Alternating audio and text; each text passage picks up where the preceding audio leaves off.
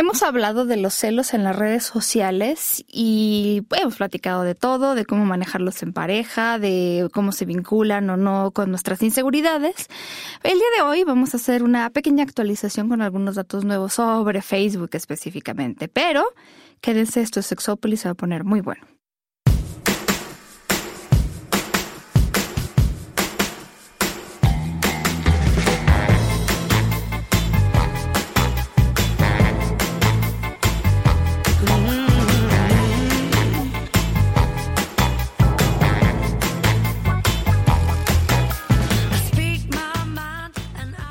Hola, ¿qué tal? Bienvenidos y bienvenidas a Sexópolis, esta cabina donde no está Jonathan. No estoy sola porque está Mazatlán, que les voy a poner una, a ver si se deja tomar una foto y les pongo una en, en Twitter porque mm, es un gato lindo, eh, un tabi para quien sabe como de gatos, naranja, entonces eso eh, lo hace muy especial y es muy cariñoso, pero generalmente no puede estar cuando está, por ejemplo, Carolina, que es bastante alérgica a los gatos, aunque ella quisiera en realidad adoptar uno.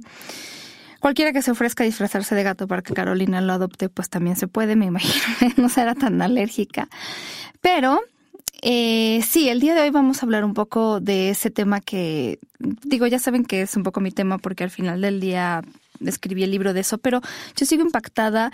No es que salgan muchas cosas muy diferentes sobre los celos y por qué nos pasa lo que nos pasa con ellos. Sin embargo, sí estoy impactada de que salgan eh, datos nuevos que se mueven justo como se mueven las redes sociales. O sea, en, la medida en la que, por ejemplo, todo esto de WhatsApp, ¿no? Como se fue dando en los últimos años, de que ya puedes tener este dos palomitas y lo recibió y dos palomitas y lo leyó y estas cosas. Y que ya puedes saber si estás en línea y que se ha extendido otras redes sociales. Esas son cosas que hacen que las relaciones de pareja a veces se muevan y a veces se mueran. De hecho, no sé, pero yo alguna vez seguro les he platicado que, que me ha tocado coincidir o he coincidido con abogados que trabajan cuestiones de matrimonio y divorcio y me han dicho es que no hay divorcio en el que no se mencione la palabra Facebook. Y resulta que la Academia Americana de Abogados Matrimoniales en algún momento publicó que por lo menos de sus registros, supongo, uno en cada diez matrimonios terminaban por cuestiones de Facebook. Hay mucha gente que dice, bueno, están exagerando, no hay más datos al respecto, eh, no se ha publicado nada más. Eh, no sabemos si sí, si no, si es una combinación de varias cosas. Yo más bien creo lo que decía el abogado que, que yo me topé. En realidad, si el Facebook sale, y, esto me lo han dicho también colegas que dan terapia en pareja, sale, sale a colación en algún momento. No sé si esa es la razón por la cual se, se terminan los matrimonios, porque al final pues hay muchas otras cosas que a lo mejor eh, se empeoran con ciertas cosas que pasan entre ellas las redes sociales. Pero bueno, eh, incluso hay una, una autora de la cual ahorita les platico que decía, al final, correlación no significa causa. O sea, sí sale a colación, pero no significa que sea la causa de, de los divorcios. Pero sí, yo creo que en general tampoco me extrañaría si alguno o alguna de ustedes me dijera, no, el mío mi relación se terminó por causa de las redes sociales, sobre todo porque no nos enseñan mucho a manejar muchas cosas eh, en las relaciones de pareja. Entonces, cuando algo surge, pues no sabemos manejarlo muy bien. Aquí hemos dicho hasta el cansancio que el enamoramiento es ese estado, este, donde nosotros nos sentimos muy enamorados de alguien y sale de manera natural, pero de eso que nosotros aprendamos a relacionarnos y a comunicarnos son dos cosas completamente diferentes y cuando a esa mezcla le metemos el Facebook, y ahorita les voy a explicar por qué hay otras redes sociales, se vuelve complicado. Yo algún momento espero poderles pasar eh, el link a más cosas que he hecho con respecto a los celos, pero por lo pronto les comparto, eso sí, eh, algunas cosas que yo voy a decir ahora Mm, ah, si ustedes nos han seguido así hardcore durante los últimos años, la última vez que hablamos así como muy, muy específicamente o enfocados en los celos fue hace como tres años. Entonces, bueno, si oyeron el programa o ya están muy familiarizados, pues sí, algunas cosas a lo mejor les parecerán repetitivas. Digo, me disculpo, pero sí creo que hay cosas que tenemos que empezar por decir. Y eh, una de esas cosas que siempre me gusta decir porque casi de los celos se han escrito algunas cosas muy atinadas, otras no tanto, pero es esta definición de los celos como un temor real o imaginario de perder algo que para nosotros es valioso. Ese algo puede ser la atención de una persona, el amor, la exclusividad emocional, la exclusividad sexual. También eh, aquí entra este rollo de los celos, a lo mejor con los hermanitos y esto, ¿no? Como la idea de que a lo mejor a mí me da miedo que mis papás ya no me quieran o no me prefieran o prefieran a otra persona y esa tensión de ellos o de ellas puedo perderla y entonces eso causa celos. Pero bueno, eso eso es una definición como a grandes rasgos. También cuando he platicado de los celos, les he platicado que no son una medida del amor en el sentido de que el que ama más no cela más y que por supuesto no celamos a alguien que no conocemos así en la vida, que nunca hemos visto, pero que también, eh, pues sí, de repente aunque amamos, aunque celamos a las personas con quien tenemos un vínculo, los celos pueden convertirse en nuestro peor enemigo en una relación, incluso pueden hacer que la relación termine justo por eso, como conocemos seguramente alguna relación que ha terminado por conflictos ocasionados por los celos, que se agrandan mucho por las redes sociales. Y yo me acuerdo de alguna vez platicarles justo que bueno, en esto de los celos, la, cuando yo tengo una pareja celosa, a veces lo que nosotros queremos hacer es tratar de llevarle seguridad a esta persona y a veces esta seguridad tiene la forma de te digo, te prometo, te juro que yo no estoy saliendo con otra persona, que no te estoy siendo infiel.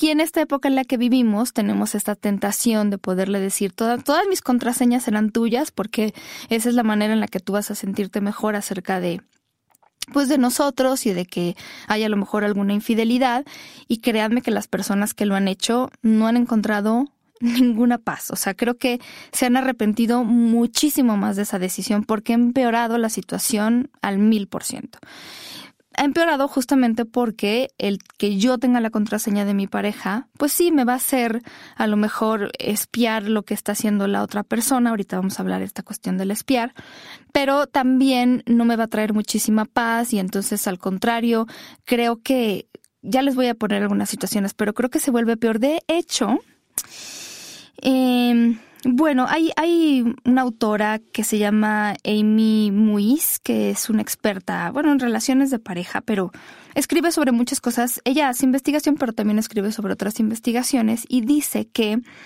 bueno, ha leído varias investigaciones en donde efectivamente sí, las personas que pasan más tiempo en Facebook tienden a sentir más celos, pero también depende de su nivel de autoestima y de los niveles de confianza que ya preexistan en la relación de pareja. Pero ella habla de algo que a mí me parece muy interesante, como este círculo que es más bien vicioso, en donde Facebook nos expone, nos expone algo que se llaman disparadores o detonantes, que en inglés les ponen triggers, de celos. O sea, a ver, ¿qué me puede dar celos? Pues ver que mi pareja está abrazando a otra persona, está dándole like, y se los digo como por toda la cantidad de cuestiones que me han mencionado que les han causado problemas en Facebook, le da like a alguien más y entonces a mí me da miedo que tenga que ver con esa otra persona o que se involucre emocional o sexualmente con él o con ella.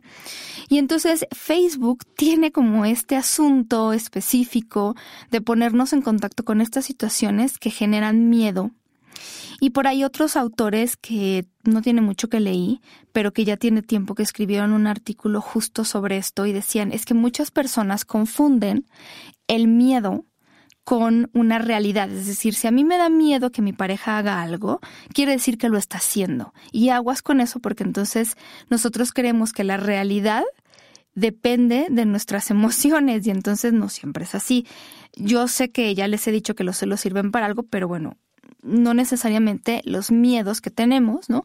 O sea, si, si en la oscuridad yo veo algo que parece ser un monstruo cuando soy niño o niña, pues no, significa que, que ahí necesariamente hay un monstruo. Pero bueno, en este círculo vicioso se, se empieza, a lo mejor con esta inseguridad y metiéndome a Facebook y viendo estas cosas que son unos detonantes de mis celos o de mis inseguridades, como quieran llamarle, lo cual me invita a, espiar, ¿no? Porque entonces yo digo, a ver, esta eh, persona que es de mi pareja, o por qué le da like, o por qué tienen tanta confiancita, y entonces voy a espiar a mi pareja, pero el espiar a mi pareja nos lleva a encontrar más detonantes, justo por esto que decimos a veces de que eh, el que busca encuentra y entonces encontramos cosas o a lo mejor cosas que empezamos a asociar si tenemos muchas inseguridades o miedos y entonces esas cosas que vamos encontrando nos dan más celos que a la vez eh, nos hace seguir espiando, que a la vez nos lleva a encontrar más disparadores, que nos dan más, o sea, no tiene fin, no tiene fin. De hecho, ¿qué les parece si escuchamos, escuchamos, también lo pueden buscar en YouTube, eh, este video de Mike Salazar que es, me encanta este comediante porque es de los pocos que toca el tema, muy honestamente, de los celos vinculados a las redes sociales. Eso era cero, cero, cero, cero, nada más, sí. Pero ya de casado cambia la pinche cosa de madre. Mínimo, tu contraseña es de nueve dígitos, mínimo, chingo, y combinado con letras y preguntas capciosas, chingos que no. 300 millones 844 mil 627, chinga tu madre con letras, le pones y una pregunta mamona, ¿cuántas rayitas tenía la playera del Chavo Locho? Un pedo así, ¿a poco no? En el WhatsApp, que es lo peor, compadre. O sea, sí está muy chido porque te comunicas con un chingo de gente, ¿sí? Pero en el WhatsApp es un pinche pedo. ¿No te ha tocado ese que, estás tú en línea y tu vieja se mete, nada más ni hablarte, o sea, nada más a ver si estabas en línea? ¿ah? Y se queda, tiene tres minutos aquí en línea y no me ha escrito a mí, no me escribe. Ay, me mandaron una foto de un grupo de las amigas porque siempre... Y era el negrito del WhatsApp. Ah. Y este güey todavía sigue en línea, chingada madre. Se debe estar tomando una foto para mandársela a la otra vieja. Y luego te empinan como quiera. Ah, se la mande, no la va a alcanzar a ver nada. Le va a tener que hacer zoom la vieja así para poderle ver y la chingada. Besitos, chingue, chingue, besitos. Chingue. vela. Ah, no mames, este pinche tú quieres algo, güey. No mames, besitos. Pero no somos inteligentes, güey. No le hablas a tu vieja. Bueno, yo no le hablé a mi vieja. Yo lo primero que hice fue meterme al Facebook del pelado para ver cómo era físicamente. A huevo. Me lo topé. En la foto de portada era un tipo William Levy. En la playa con su bikini, güey. Y una cosa que, que, traía una quemada aquí, la chingada. Lo primero que se me vino a la mente a mí fue, pinche pelado hot. De volada, porque si está mejor que tú, es joto, tienes que aceptarlo, güey. Sí, sí. De volada, güey. Oye, mi amor, la vieja de volada dice, ¿ya viste la novela esta de David Cepeda? Pinche pelado joto. De volada, de volada, güey. Está bien bueno el baboso. Ahora sí, ya cuando vi el tipo de este tipo, William Levy, le hablé, güey, yo bien cagado. Le dije, ¡eh! ¿Quién es este pelado, eh? ¿Quién chingos es este imbécil? ¿Por qué chingos te puso en tu muro eso? ¿Quién chingados es? ¿Mucha pinche confianza o qué? Y mi vieja, como es bien tranquila, me dijo, ¿qué chingos tiene? ¿Eh? ¿Qué chingos tiene? No me, no me puso nada malo, es un amigo del trabajo. ¿Y qué? Y yo... Bueno, al rato hablamos. Y ya, güey, porque me puso en mi lugar en un... No, güey, porque cuando viene este, eh, la, competencia es cuando están los celos. En un comentario abajo está otro pelado que le puso, amiga, cuente mucho, estás muy bonita, bonitos ojos. Y le chingada, me metí igual al Facebook del pelado. Y en lugar de toparme un William Levy, me topé un tipo Erasmo Catarino. Se te baja la sangre, a mí se me bajó la sangre, me tranquilicé, dije, no, hombre, ser amigo del catecismo, ni pedo, ¿verdad? O sea, ya... Y ya, güey, porque no pasa nada. Todavía el vato le pudo haber puesto, eh, vamos al motel, mamacita. Yo curándomela, no se lo va a pelar este pendejo, no lo va a pelar, no lo va a pelar. Y sí, justo como, como dice él, o sea, de repente, bueno, ¿no? Te metes al Facebook del otro individuo, como le pasó a él, y entonces si está guapo, te preocupas. Si no está guapo, no te preocupas. Y ahí es donde empezamos a mal viajarnos, porque efectivamente mucha gente seguramente estará pensando ahorita, bueno, es que el Facebook en sí no es malo, ya sé, yo también estoy de acuerdo, hay muchas cosas que en sí no son malas, es el uso que nosotros le damos. Efectivamente sí, pero cuando nosotros usamos las cosas a veces en nuestra contra, porque de repente eh, en este generarnos nosotros mismos nuestros propios miedos y dejar que la mente viaje a los peores escenarios, justamente en eso es que nos mal viajamos y es que encontramos cosas que nos hacen sentir muy mal y entonces sí, ese, esa herramienta que sirve para conectarnos con otras personas, para conocer más personas, se vuelve en algo pues que nos complica muchísimo la vida. Y no es raro, por ejemplo, que se den conflictos. Uno de los conflictos que yo les puedo decir que en mis investigaciones encontré más es, eh, y esta no les puedo dar un número específico justo porque es una investigación cualitativa. O sea, sí es cuantitativa, pero las respuestas que yo analicé, que eran como para que la gente platicara de estas situaciones que había vivido en pareja, hijo, de las que más se mencionaban tenían que ver con, con conflictos por tener agregado al ex o a la ex. Eh, así, o sea, les preguntaba, me decían celos, eh, era como en primer lugar, infidelidad en segundo lugar, la falta de confianza y comunicación, leer mensajes sin permiso, uso excesivo de Facebook, era un problema también en pareja, malos entendidos, muchísimas menciones y bueno, o sea, yo les diría que como en quinto lugar estaban los reclamos por amistad con exparejas. Entonces, 75% de las personas tienen, y esto es una, sí es una investigación o encuesta de Amy eh, Muiz, espero pronunciarlo bien, del 2011, 75% de las personas tienen agregado al ex o a la ex. Entonces eso, bueno, o sea, ya es como situación de problemas porque para algunas personas no tienen ningún, pues no tiene nada de malo, por decirlo así, tener agregado al ex, pero no siempre lo platican con la pareja, entonces eso causa un problema. Que también me voy enterando, y esto es como más o menos nuevo para mí, pero muchas personas tienen conflictos porque resulta que yo agregué a, a mi pareja, a mi estatus de relación y entonces mi pareja no estaba listo, lista para esto y entonces hay conflictos. O no me tiene agregado, esto sí lo había escuchado, como en el estatus de pareja y entonces eh, eso me hace pensar o desconfiar si no tiene miedo de que nos vean juntos, juntas y le doy pena o no sé, y entonces conflictos.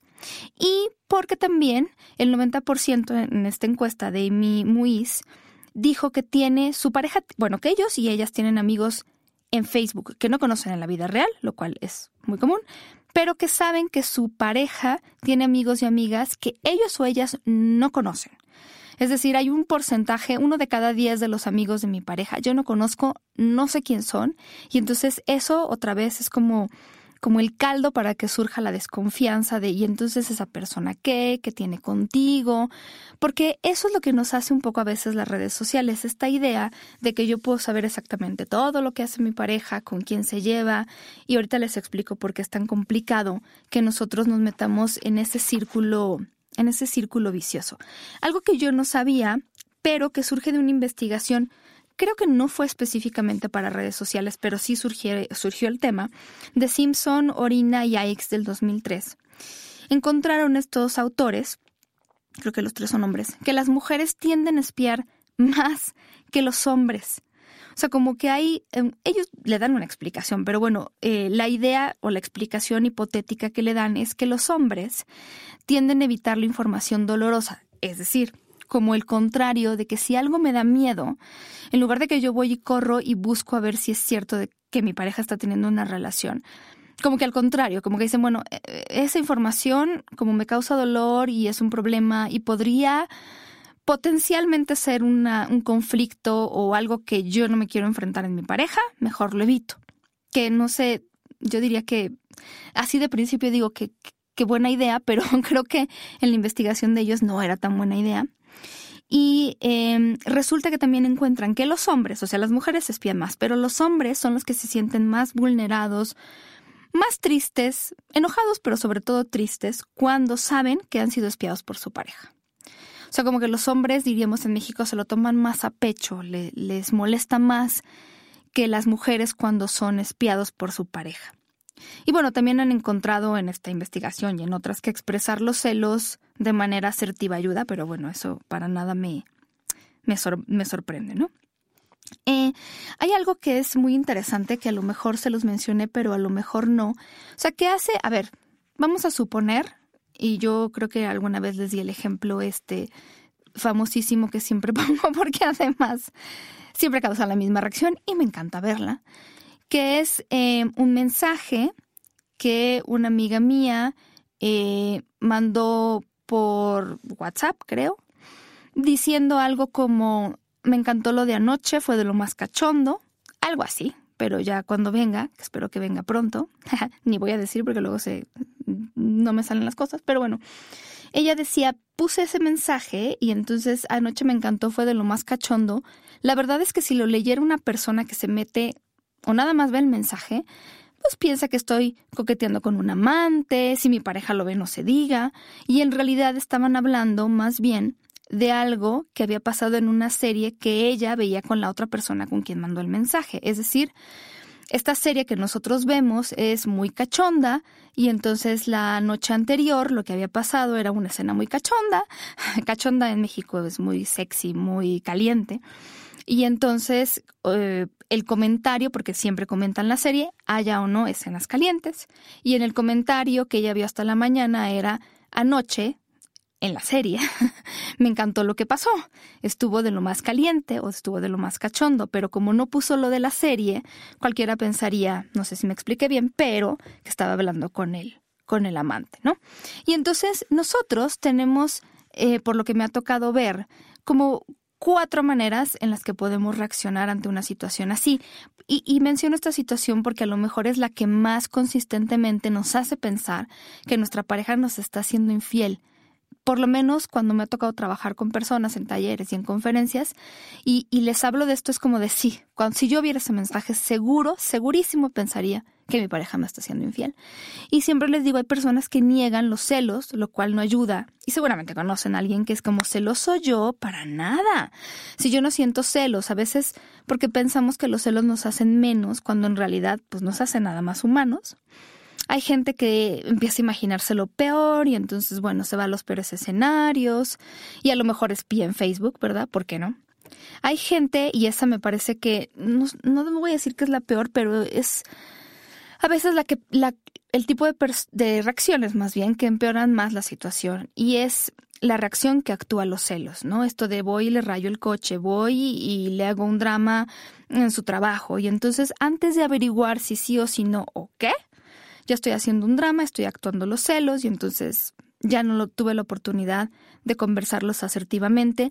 Y el problema de actuar los celos es que muchas veces empeora las cosas, he dado muchos ejemplos al respecto, pero tampoco trae paz a las personas que lo sienten y la reacción que yo busco más que la gente tenga es la de ponderar, la de pensar en otras posibilidades y por lo menos como gente civilizada hablarlo. Entonces, esa es cuatro reacciones, pero en estas cuatro reacciones ocurre también esta parte del espionaje que yo les digo. Y no sé, me he topado como con, muchas ideas. Yo leía a, ahorita les digo, Pamela Madsen, que no es mm, una terapeuta experta en pareja, es como periodista, me, me, hizo mucha gracia muchas de las cosas que dijo. Ella empezó diciendo que ella no creía que estuviera mal el que la gente espiara. Ella dice, no está 100% mal, pero no está bien.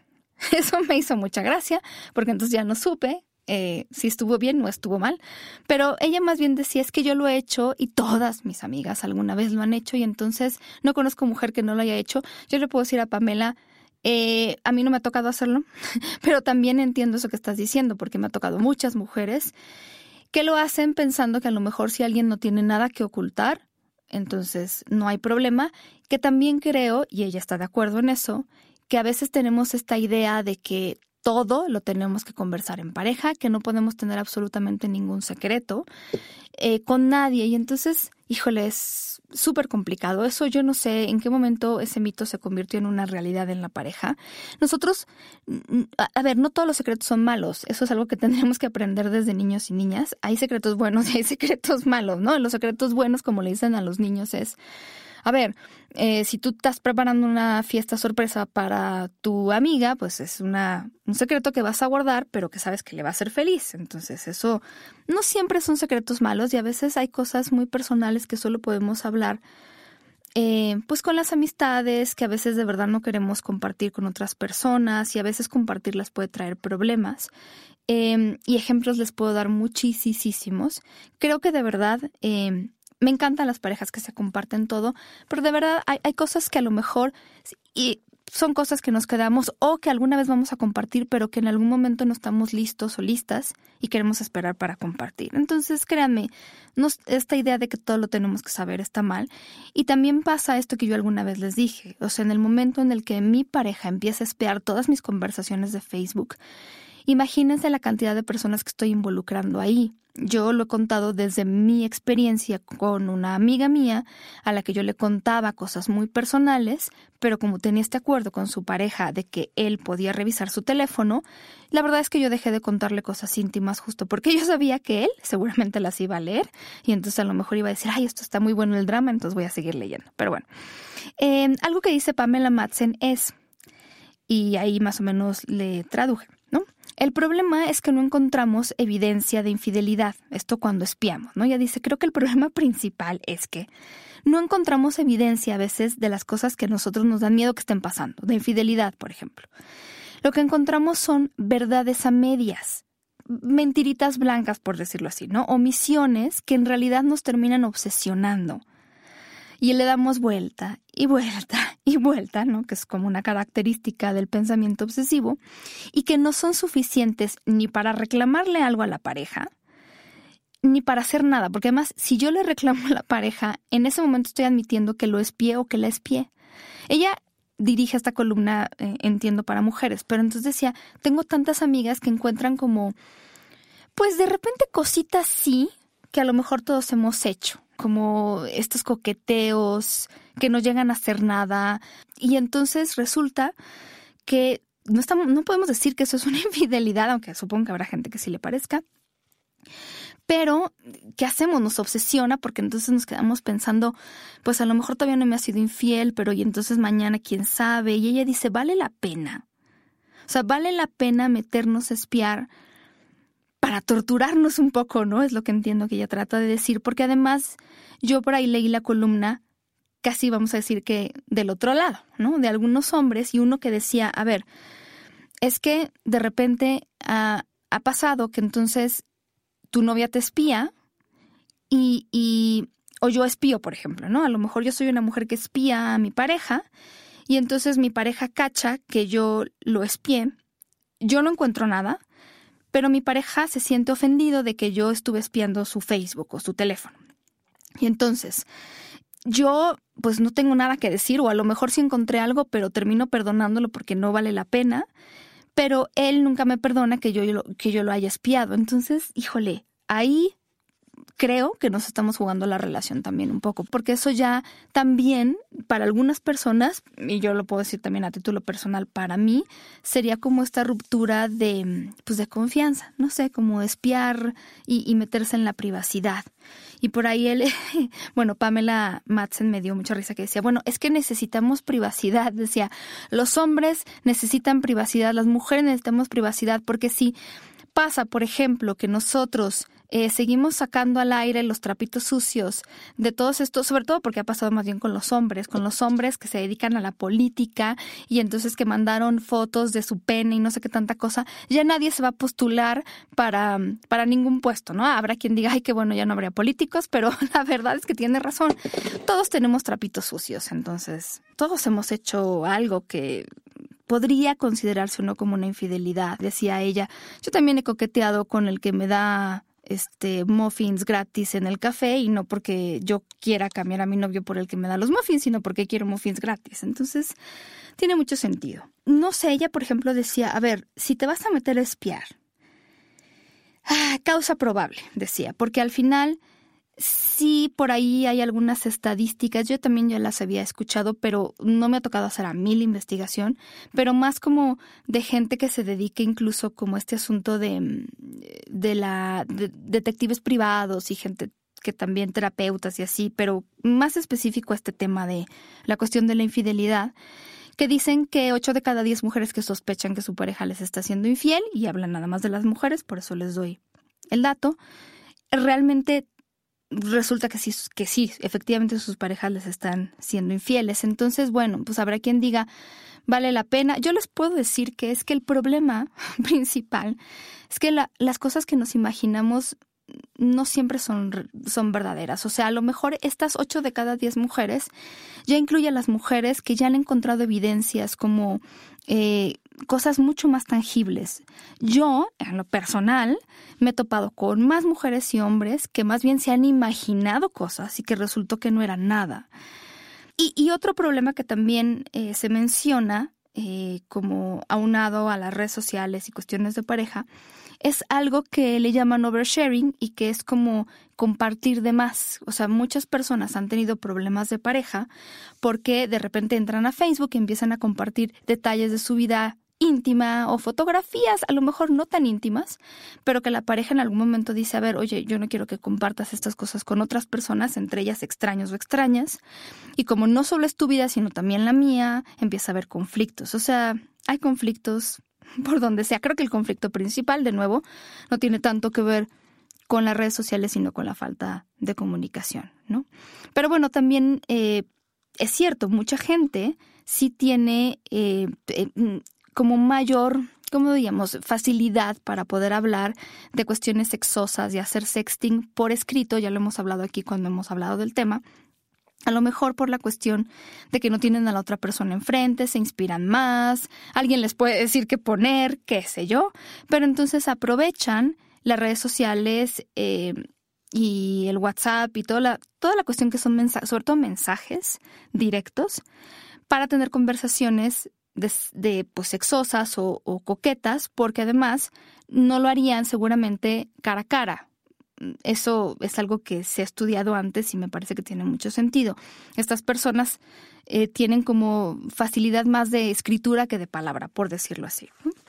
Otra cosa que, que, que bueno, no hay, les decía, muchos estudios, se han encontrado muchas cosas, pero tal cual así como vincular el estudio del Facebook en específico con, con la cuestión de pareja, hay una eh, tesis de doctorado que una chica hizo, eh, no sé, bueno, ahora doctora, pero no, no sé de qué profesión, me parece que era terapeuta, que hablaba de eh, ella sí hizo un análisis de las personas que decían yo siento muchos celos en Facebook versus las personas que decían yo no siento celos por cuestiones de las redes sociales, pero específicamente Facebook. Y entonces ella midió diferentes cuestiones y, por supuesto, si ustedes, el nombre de ella es Amelia Errington Tuttle de la Universidad Purdue, pero también hay otra, otra otro trabajo que parece ser que está por publicarse de autores, cuatro autores que son Marshall, Castro Lee y Benjanian, tiene como el mismo tiempo, no sé si es derivado del mismo estudio, pero hicieron básicamente lo mismo, que es encontrar que eh, las personas que tienen más celos por Facebook tienen lo que ellos mm, conocen o se conoce como trastorno de ansiedad por separación. Esto significa que son personas a quienes más les preocupa ser abandonadas. Tienen incluso como este asunto de vincularse de manera como más eh, ¿cómo decirlo? Como todo el tiempo teniendo esta ansiedad de que me vaya a dejar la otra persona. Y son personas que tienen más dudas sobre su propia valía en una relación. Alguien podrá decir, ah, claro, baja autoestima. Bueno, pues sí, tal vez sí. Yo no puedo decirlo porque no es mi trabajo de investigación y porque a lo mejor estoy haciendo demasiadas correlaciones. Podría ir por ahí, a lo mejor habría nos tocaría estudiarlo en México, porque nos hizo en México. Y algo que también este autor encuentra es que en estas personas que sienten más celos por el Facebook, hay poca diferenciación del self. Esto significa que son personas que dependen más de la aprobación y aceptación de otras personas, pero también son personas que presionan a otros y a otras a actuar como ellos o ellas creen que deberían hacerlo. Y ahí me pongo una palomita porque justo en este libro de celos yo les puse un test de autoestima, pero también de alguna manera un test que les puede servir para saber cómo está la autoestima de pareja. Y ahora que ya abrí el, sitio de internet, que seguramente ya vi, digo, espero que haya habrá alguien que lo haya visitado, no he subido todos los tests que hay, pero eso me parece que a lo mejor valdría la pena subirlo porque les voy a decir algo. Yo eh, puse preguntas ahí como de los en, dos sentidos. Pueden ser personas, o sea, si tu pareja tiene baja autoestima, puede ser una persona que efectivamente todo el día te pregunte, oye, si me quieres, no me quieres, este, eh, me vas a abandonar y si llega alguien más y no. Pero también están del otro sentido. También son personas que de repente eh, aparentan todo lo contrario, como sería la manera en que lo puedo resumir. Aparentan ser personas como de mucha seguridad, pero también son personas que esa seguridad o esa careta o esa máscara que se pone también lo que hace un poco es esconder cierta inseguridad detrás. Entonces son personas que a lo mejor esperan que eh, ser tratados con, de manera especial y si no se enojan. Por ejemplo, son personas que a lo mejor eh, sienten que el mundo está en su contra, ¿no? A lo mejor yo te puedo decir, es que a mí no me dieron este aumento de sueldo y seguramente no me dieron este aumento de sueldo porque hay muchas personas que en mi empresa a mí me tienen envidia y entonces mi jefe seguramente me tiene envidia porque soy muy guapo muy guapo. Y no, digo, a lo mejor es cierto, pero en general, si ustedes van como palomeando varias de estas cosas, podrán darse cuenta de que a veces esta cara que, que algunas personas ponen lo que tiene es, bueno, pues detrás a alguien que es inseguro o insegura.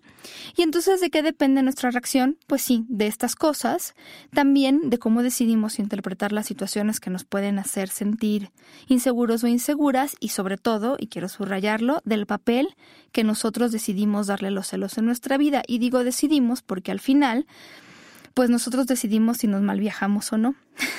hay, hay muchos datos que yo creo que ya alguna vez les mencioné sobre la gente sí, eh, en su mayoría opina que el uso de Facebook ha aumentado sus celos, su nivel de celos. Eh, he encontrado que este estudio que hicieron unas colegas mías en Baja California y en otros estados de la República, pero sobre todo Baja California, coincide con los datos de otros estudios en otros países en, el sentido de que de cuatro a cinco personas eh, de cada diez han revisado la cuenta de Facebook de su pareja sin su consentimiento, incluidos todos esos mensajes que se supone que son privados y lo hacen sobre todo porque tienen la clave, ¿no? En México incluso encontraron estas autoras que el 55% de las personas han leído conversaciones privadas de algunas de sus parejas en, en Facebook. Entonces es, es una situación interesante. Y em, yo alguna vez creo que les platicaba sobre cómo veo que las personas reaccionan ante situaciones de celos. Ya les empecé a platicar al principio del programa que de repente me toca ver gente que, que intercambia contraseñas em, con esta idea de a lo mejor voy a lograr que mi pareja ya no sienta celos, pero en realidad los celos son responsabilidad de quien lo siente, ya lo hemos hablado muchas veces y entonces solo la persona que siente celos puede en algún momento aprender a manejarlos. Eh, los celos, también lo he platicado muchas veces, nos dicen más sobre nosotros mismos, sobre nosotras, que sobre otras personas si nosotros les damos la oportunidad a los celos de decirnos exactamente qué es lo que nos quieren decir sobre nuestra vida, a lo mejor sí nos quieren decir, oye, tienes baja autoestima, trabaja tu autoestima, o a lo mejor también nos quieren decir, oye, algo está pasando con tu relación, que necesitas hacer cambios para que tú te sientas mejor o de plano terminar la relación. Pero yo a este tipo de situaciones le puse la casa embrujada justo porque em, efectivamente si uno cree en fantasmas, cualquier ruido que oye en su casa piensa que es un fantasma. Un poco como la gente que tiene ciertas inseguridades y que cualquier cosa llega a mover esas inseguridades, ya decíamos, por eso decimos el que busca encuentra, porque cualquier cosa que podemos encontrar la consideramos una evidencia. Yo me acuerdo que leía, ya y si no recuerdo a qué autor cuando hacía el libro, que bueno, básicamente el celoso o la celosa lo que hace es buscar evidencia que apoye sus miedos. Y aunque no encuentre nada, no va a cambiar tan fácil esos miedos. Y a lo mejor eh, lo que me ha tocado ver, que de verdad son situaciones de muchísima ansiedad para las dos partes, es ya me diste tus contraseñas, hoy ya revisé todas tus redes sociales, pero mañana lo tengo que volver a hacer, o, o a lo mejor ya lo hice en la mañana, pero ahora lo tengo que hacer en la tarde, y se vuelven conductas casi obsesivas, se vuelven situaciones en las que imagínense también el tiempo que nosotros invertimos en esto. Desde luego sí hay gente que eh, engaña a través de, de, las redes sociales. A esta situación yo le puse la casa de la puerta pintada, porque son puertas falsas, son gente que crea, tiene a lo mejor dos teléfonos, pues ese es el grado máximo que he encontrado, pero dos teléfonos celulares para tener dos situaciones, casi dos vidas, ¿no? Son dos personalidades, uno para que pueda verlo mi esposo o esposa y el otro para realmente hacer lo que me venga en gana. Tienen dos cuentas de Facebook o tres o cuatro, lo que sea, y entonces dan una cara que realmente no es pero no sirve mucho que espiemos porque al final nos van a seguir dando esta cara que nosotros o creen que nosotros queremos ver. Es complicado y también es una situación medio aterradora. Y la tercera situación que me ha tocado ver es la del domicilio no conocido. O sea, les puse la casa embrujada, la casa de la puerta pintada y el domicilio no conocido. Se lo puse a esta situación en la que en realidad están la mayor parte de las parejas cuando se crean conflictos por cosas que encontramos o que agregaste al ex o que le dieron like o que le diste no sé qué. Y resulta que pues yo no sabía que eso te iba a molestar o bueno, a lo mejor no lo pensé y entonces lo hice. Y bueno, la verdad es que son parejas que se van arreglando, si es que les va bien, y conforme va, van pasando o surgiendo estos conflictos, y a veces no se arreglan, a veces son motivos para, pues para terminar, pero también se vuelve complicado. Yo me acuerdo de alguna vez platicaba eh, con una chica que me decía, es que la verdad, a mí me dieron muchos celos, hubo muchos celos, pero también actuados, o sea, hubo reclamos, hubo muchas cuestiones ahí difíciles por una fotografía en la que ella interpretaba que su novio estaba, no me acuerdo si abrazando o siendo abrazado, lo que ella decía, por una mujer. Y les digo, no me acuerdo porque yo vi la fotografía y no me que, o sea, yo no veía nada. Pues yo no veía nada y había algunas de sus amigas que le decían, yo tampoco veo nada. Y había otras que le decían, oye, yo sí veo. No, pero yo no sé si se lo decían, bueno, no sé. El caso es que esa fotografía era como la del Yeti.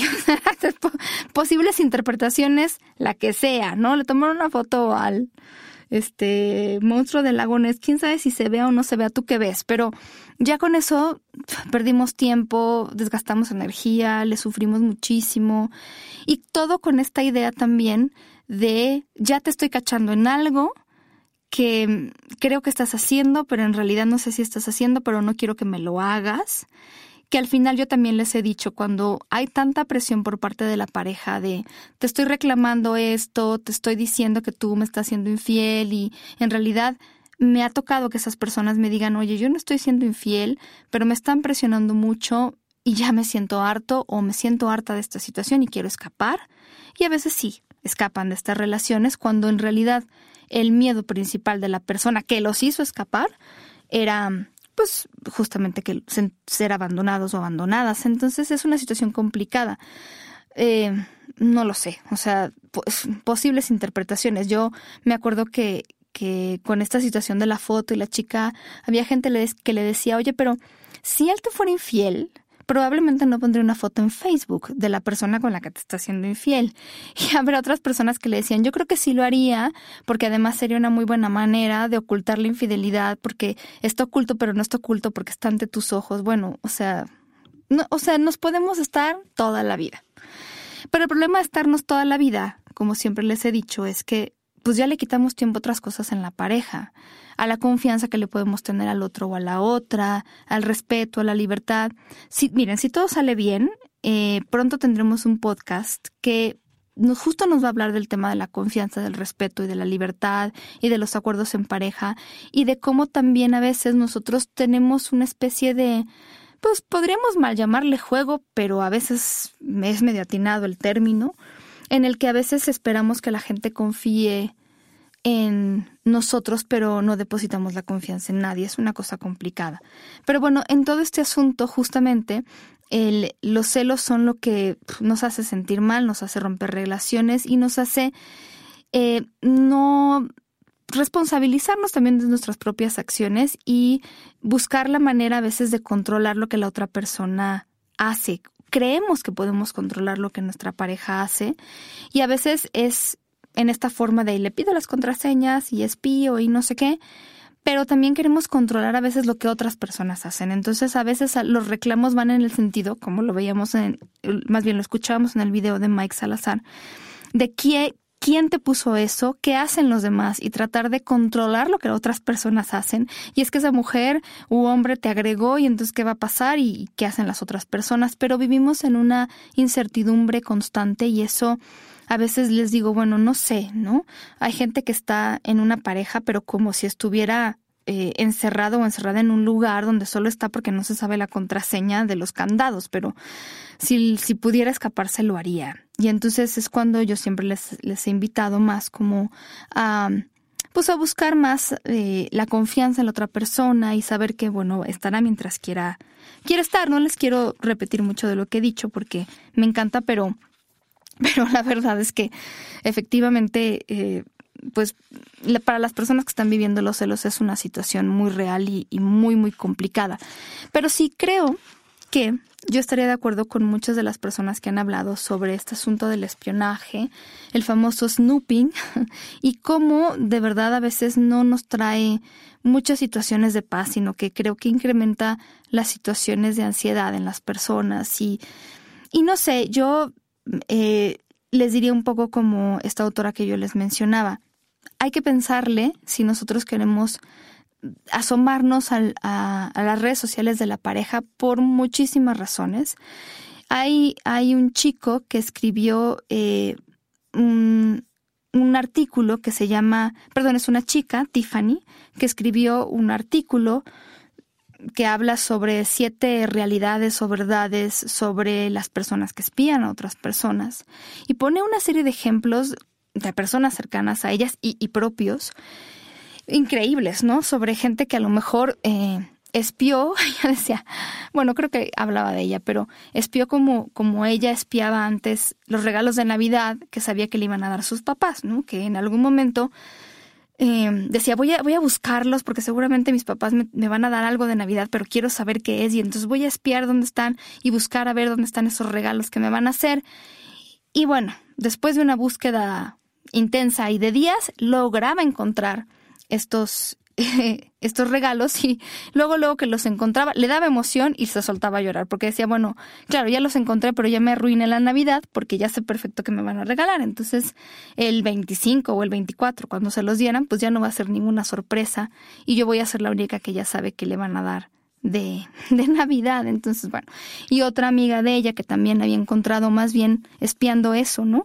Que, que su novio le iba a regalar Mm, una bolsa de una marca que a ella no le gustaba para nada y entonces se, empezó a angustiar durante no sé, dos meses porque ya venía su cumpleaños y él le iba a regalar una bolsa que ella no le iba a gustar y casi casi estaba ensayando la cara que iba a poner para pues para aparentar que eso le gustaba, pero ya ella estaba convencida de que no le iba a gustar y entonces cuando le da el regalo resulta que le gustó muchísimo, que efectivamente su novio la conoce, le conoce el gusto y entonces le regaló una bolsa que iba más con las cosas que a ella le gustan. Muy, muy interesante, muy gracioso, muy trágico, pero por supuesto, ¿no? Y también en este contaba la historia también de eh, un novio que tuvo y que decía, bueno, yo estaba en la cama de esas veces con él, justamente, esas veces en que no puedes dormir y entonces me levanté y ¿por qué no? Dijo, me puse a pues la, la computadora prendida, me voy a poner a ver su Facebook porque mi relación va muy bien y entonces como la arruino pues buscando sus, pues no sé, desventuras en Facebook o lo que ella creía que podía hacer. Y entonces decía, estuve horas, porque además muy aburrida en las conversaciones de mi novio con las demás personas. Hablaban de fútbol, hablaban de una serie que a mí ni me gusta. Y cuando por fin logré encontrar una conversación con alguien que yo no conocía, un teléfono que ni siquiera estaba registrado, y era medio sexy, pero algo raro. Dije, por fin, y eran como las cuatro de la mañana, yo ya estaba muerta de sueño. Y sí, dije, voy a anotar el teléfono porque Mañana lo voy a confrontar y además voy a hablarle a la tipa con la que mi novio está teniendo esta relación extrapareja de infidelidad absoluta. Y resulta que cuando empieza a grabar el teléfono le sale el contacto de su mejor amiga y se acordó que meses antes, porque ya iba en el mes no sé qué antes, eh, no había llevado su teléfono y entonces le pidió a su mejor amiga el teléfono para poderle mandar un mensaje a su novio y era ella misma desde el teléfono de su amiga, ¿no? La conversación que ella había encontrado, pero entre el cansancio y no sé qué, pues la verdad es que casi hace el ridículo, casi. Pero medio que sí lo hizo porque además se fue a dormir pensando o planeando su venganza. Pero bueno, ejemplos así hay muchos. También me ha tocado gente que me ha dicho la verdad. Yo me metí a alguna red social de mi pareja y encontré evidencia de que mi pareja me estaba siendo infiel y bueno, pues sí, yo supongo que, no sé, se mostraron agradecidas o agradecidos con, con este asunto, pero también tengan mucho cuidado, y esto lo, lo mencioné creo ya alguna vez, hay un video de, un segundo video de Esther Perel, estos de TED Talk, que habla sobre la infidelidad y habla de algo muy cierto. Si yo encuentro algo Em, que puede ser evidencia de infidelidad en lo que sea de mi pareja, ya sea que lo busque o no, no es lo mismo que antes. O sea, ella pone el ejemplo de las abuelas. Antes las abuelas o la mamá, tú, tú, no sé, se enteraban de que el marido les era infiel porque encontraban a lo mejor un recibo de algo que el marido había hecho como tomarse un café o comprar una joya que no era para ellas y encontraban ese recibo que era evidencia de infidelidad. Pero, pero, nosotros en la época en la que vivimos le damos clic a un mensaje y podemos encontrarnos con una historia completa que va a pasar ante nuestros ojos y el costo emocional de eso puede ser terrible. Y lo hablo porque además creo, y ese será tema de otro programa, por ejemplo, las personas que terminan relaciones y que están constantemente buscando qué hace la otra persona, ¿será que ya tiene alguien más? ¿Será que ya eh, me superó? Y entonces están espía y espía. Pero la verdad es que en ese espionaje lo que más encuentran es dolor. No les ayuda, quiero decirles, porque lo he visto tantas veces, no les ayuda a superar la pérdida, pero más bien les ayuda un poco a estancarse en donde están y mucho, mucho dolor. A veces pues sí, ¿no? O sea, no, no podemos tampoco cerrar los ojos. En algún momento, pues sabremos que la otra persona a quien alguna vez amamos o no está con alguien más o algo de su vida, pero hay momentos. Y yo les diría lo mismo que la, la autora que les digo que me dio mucha risa, de Pamela Madsen, busquen como sopesar, ¿no? Entre vale la pena, no vale la pena espiar. Eh, y, y, pues a veces ser como un poco stalkers de la otra persona y de este la que te gusta o el que te gusta. Yo creo que ahí hay que, hay que nosotros pensar, pero sobre todo primero en, en, así como los celos, hay que pensar primero en uno. ¿Qué quiero encontrar? ¿Por qué estoy buscando? ¿Qué va a pasar con esto? Y también si hay celos, ¿por qué lo siento? Eh, qué me están diciendo sobre mí, sobre mi relación de pareja, cómo puedo yo encontrar una manera más asertiva y efectiva de poder manejar estos celos o de encontrar las cosas que yo necesito. Yo he hablado mucho cuando hablo de los celos de pedir lo que uno necesita, de expresar así tal cual, me dan celos, me siento inseguro o insegura por esto. Y también eh, pedir ayuda, si es que hablo de ayuda terapéutica, pedir ayuda a, alguien si nosotros vemos que este asunto nos está rebasando. Pero créanme, cuando se trata de que se vuelva un asunto de constante obsesión y búsqueda, eso no es vida. Me ha tocado ver a muchas personas en muchos malos momentos. Yo creo que eso podría a lo mejor resumir este asunto del Facebook y los celos tengo algún test por ahí que mide celos anticipados, pero no sé si les sirve a todas las personas y por supuesto no habla tanto de las redes sociales. Y creo que cada quien sabe exactamente de qué pie cojea. Em, pero bueno, al final también si les sirve, pues pídanmelo. No estoy muy segura de que lo vaya a subir a la página, pídanlo. También si quieren alguna investigación en específico de las que mencioné, pídanlas también. Em, esta, esta tesis de doctorado, más bien, creo que les mandaré mm, el link porque eh, yo más bien creo que la tengo y es un poco pesada para mandar en correo. Ténganme también paciencia, ya les había dicho desde la vez pasada que me salí un poco de las redes sociales y todo esto, justo no por lo mismo, pero al final algo parecido. Y que ahora estamos de regreso. Muchas gracias por todos los mensajes y por escucharnos. Ya también eh, Jonathan les mandó muchos besos la vez pasada. Y yo también eh, la página de la que les estoy hablando, les vuelvo a, decir ahora, se llama como yo, no es muy difícil, paulinamillan.com. Ahí hay algunos de los artículos de los que, en los que participo en algunas revistas, artículos también de investigación científica. Eh, no les puse todos, ahí hay una lista enorme también, si los quieren, pídanmelos. Si me piden 11 artículos, tal vez no se los mande rápido porque, wow, ¿no? Buscan 11 artículos, pero sí también están ahí. Eh, nosotros seguimos en las mismas redes sociales, estamos en SoundCloud como Sexópolis, en iTunes, en Evox o iBox, estamos en Jonathan como sexólogo quien bajo Yaco en Twitter. Y yo también en Twitter como eh, Sexpaumillan, todo con minúsculas, nos escriben, prometo eh, asomarme ya con mucha más frecuencia. Y nos escuchemos la próxima semana. Eh, ya con John por acá, esperemos, y todos nuestros mejores deseos para que les sirva de lo que hablamos aquí, tanto en el ámbito de pareja como en el sexual. Y por lo pronto yo me despido mandándoles muchos besos, no tan cachondos como los de John, pero sí muy tronados. Hasta la próxima.